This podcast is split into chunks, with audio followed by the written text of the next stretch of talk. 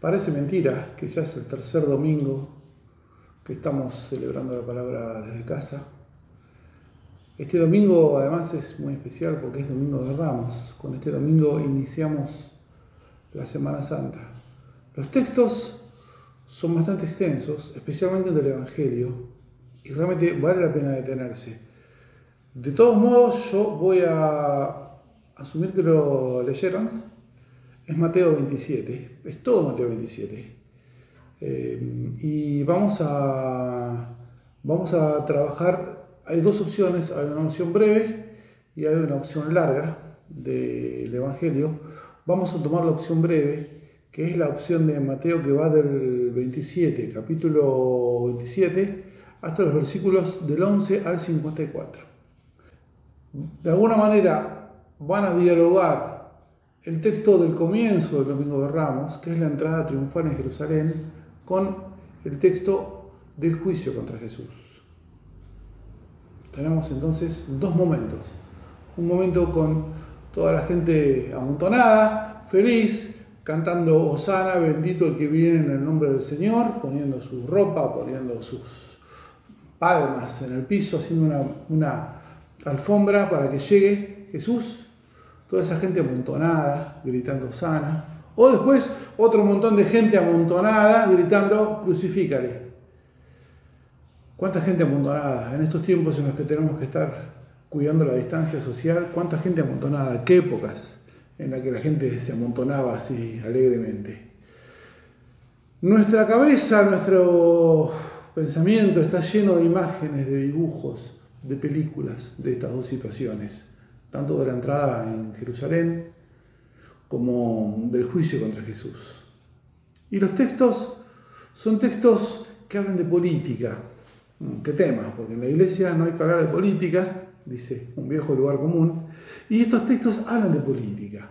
Un Jesús que entrando de este modo en la capital, ¿sí? con toda la multitud vivándolo, está encarnando un proyecto social y un proyecto, sí, también político. Hay una referencia ahí al libro de Zacarías, en el Antiguo Testamento, Zacarías 9.9, para quien esté curioso con este, esta vinculación entre la entrada mesiánica de Jesús en Jerusalén y un proyecto social y un proyecto político. Zacarías 9.9.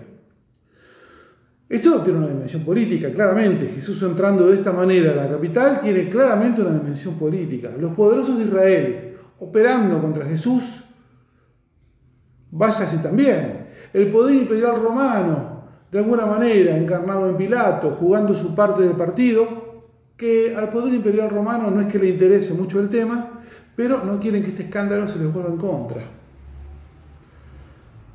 ¿Qué opinan de Pilatos? ¿Qué piensan de él? ¿Les cae bien? ¿Les cae mal?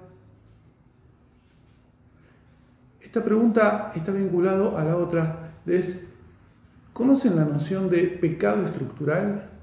Si no la conocen, yo se las quiero compartir un poquito. ¿Qué sería el concepto de pecado estructural? Está de alguna manera, se construye en oposición al concepto de pecado personal. El pecado personal es fácil de pensar. Uno chequea los diez mandamientos y dice, bueno, tuve otros dioses aparte de él, eh, respeté su nombre, guardé el día de reposo, honré a mi padre y a mi madre. Eh, no maté, no cometí adulterio, ¿no? Y uno va chequeando, hice, no hice, estoy bien, estoy mal. En ese sentido, Pilato, desde el punto de vista de los diez mandamientos, ¿qué se le puede reprochar? Aparentemente nada. Sin embargo, el pecado estructural nos muestra esas situaciones en las que participamos en una estructura de pecado sin estar necesariamente haciendo algo nosotros, algo necesariamente condenable. Ejemplo del siglo XXI. Me compro una hermosa camisa barata, cosida por un chico de 8 años en el Asia, al que lo tienen semi-esclavizado, ¿sí? trabajando 15 horas por centavos.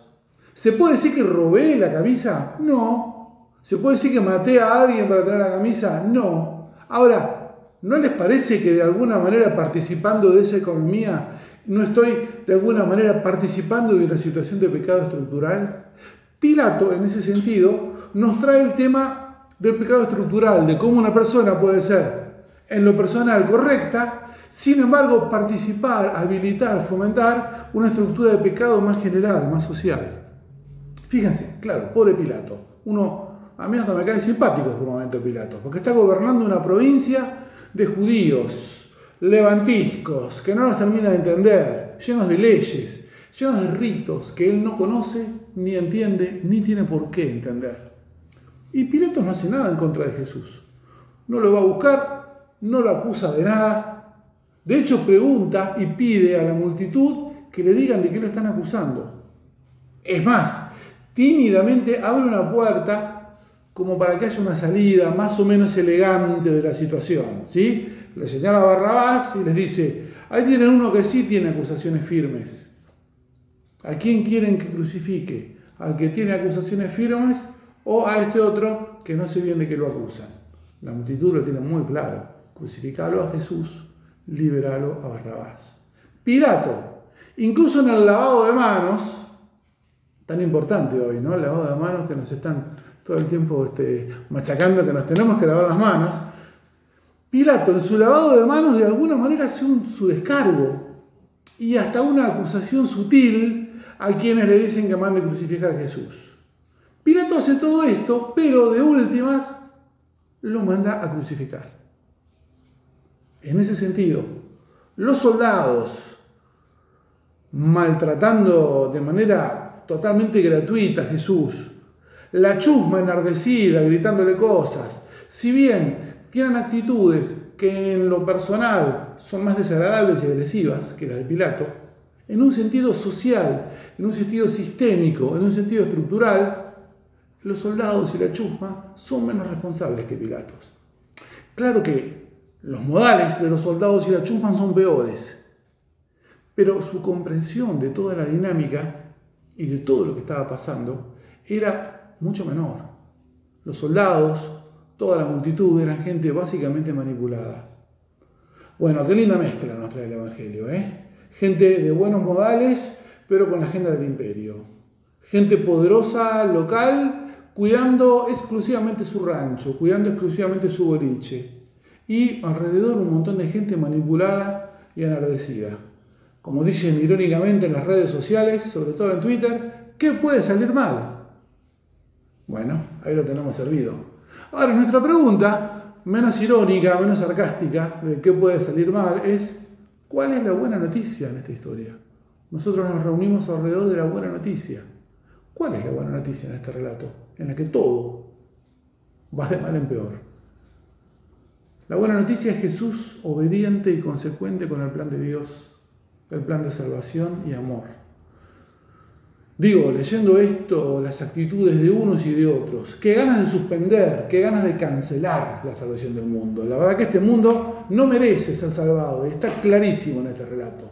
Pero no, Jesús continúa el plan como estaba diseñado. ¿Para qué? Para salvar a esos bichitos que están ahí encharcados en su estupidez, en su maldad, en su imposibilidad de ver el cuadro completo. Esto nos lleva a pensar, qué difícil, ¿no? Seguir obedientemente el plan cuando todo se desmadra a tu alrededor. También en estos tiempos, ¿no? Qué difícil que es seguir un plan trazado cuando todo se desmadra a tu alrededor. Pero qué importante que es seguir el plan trazado, especialmente cuando todo se desmadra a tu alrededor. ¿Podremos nosotros y nosotras seguir con la vista y la voluntad en lo importante cuando todo se desmadra a nuestro alrededor? ¿O trataremos de salvarnos a nosotros, a nuestro grupo, a nuestras cosas? En esta cuaresma secular, en la que todo el mundo, ¿no? creyente o no, está despojado y suspendido, suspendido en el tiempo, quiera Dios ayudarnos a mantenernos en obediencia a su plan de amor. Un plan de amor que es para con toda la creación. Quiera Dios que nos podamos mantener en obediencia a su plan de amor más allá de las consecuencias, reales o imaginarias, de nuestra obediencia a su amor. Que el Señor nos acompañe en esta semana en la que iniciamos el camino hacia la Semana Santa y hacia la Pascua.